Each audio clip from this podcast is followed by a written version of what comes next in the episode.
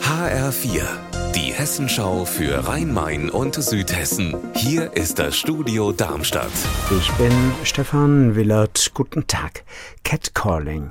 Das hört sich vielleicht nett an, meint aber Übergriffe auf Frauen.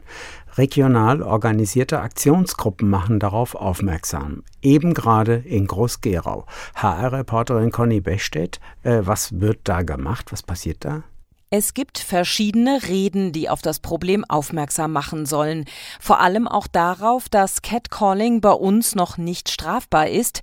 Aber es soll nicht nur geredet, sondern auch gehandelt werden.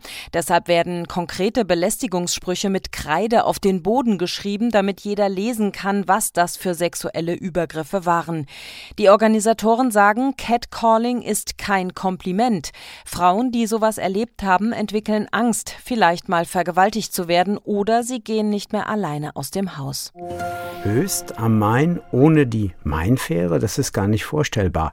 Die beliebte Personen- und Radfähre gehört fest zum Stadtteil, aber sie war in Gefahr. Heute hat Oberbürgermeister Mike Josef deshalb zur Mainfähre eingeladen. HR-Reporter Frank Angermund in Frankfurt Höchst. Was passiert jetzt mit der Fähre?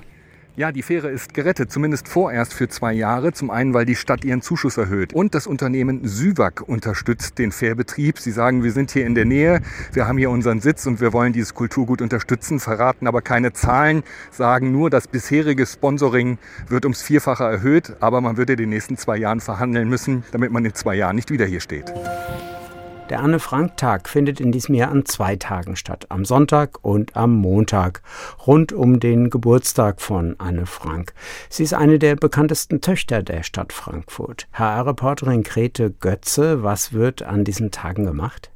Der Anne-Frank-Tag findet dieses Jahr an zwei Tagen statt, am Sonntag und am Montag. Rund um Annes Geburtstag am 12. Juni geht es darum, einer der bekanntesten Töchter der Stadt zu gedenken. Es gibt Konzerte, Führungen und Diskussionen zu Themen wie Antisemitismus, Rassismus und Demokratie.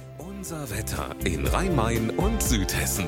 Im Prinzip ja schönes Wetter in Südhessen, aber es gibt auch mal Wolken und es kann örtlich auch mal wieder Starkregen geben, so wie gestern. Ihr Wetter und alles, was bei Ihnen passiert, zuverlässig in der Hessenschau für Ihre Region und auf hessenschau.de.